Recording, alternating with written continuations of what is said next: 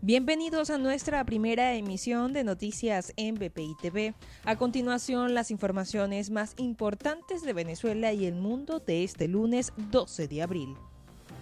Nicolás Maduro anunció el inicio de la semana de flexibilización y aseguró que los días pasados con cuarentena radical fueron necesarios para reducir los contagios de coronavirus. A su vez, aseguró que las medidas de confinamiento en Venezuela no son obligatorias, pero la población debe cumplir con las mismas.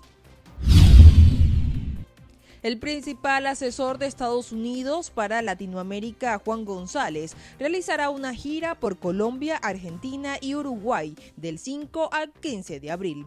Esto para reunirse con los representantes de estas naciones y tratar temas como la migración venezolana en el continente y las consecuencias económicas de la pandemia.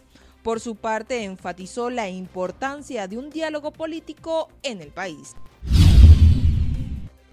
Guillermo Lazo es el nuevo presidente de Ecuador para el periodo 2021-2025. El candidato fue electo en la segunda vuelta de las votaciones con más del 52%.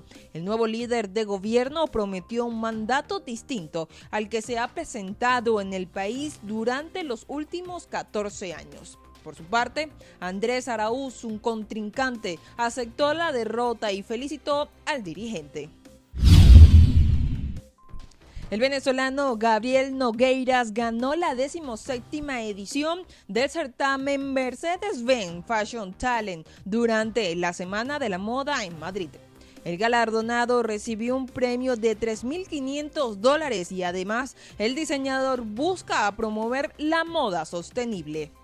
Para el desarrollo de estas y otras informaciones, los invitamos a sintonizar nuestra señal en vivo y contenido on demand en bpitv.com o a través de Roku, Apple TV, Amazon Fire y nuestro canal de YouTube. Síganos en las redes como arroba bpitv.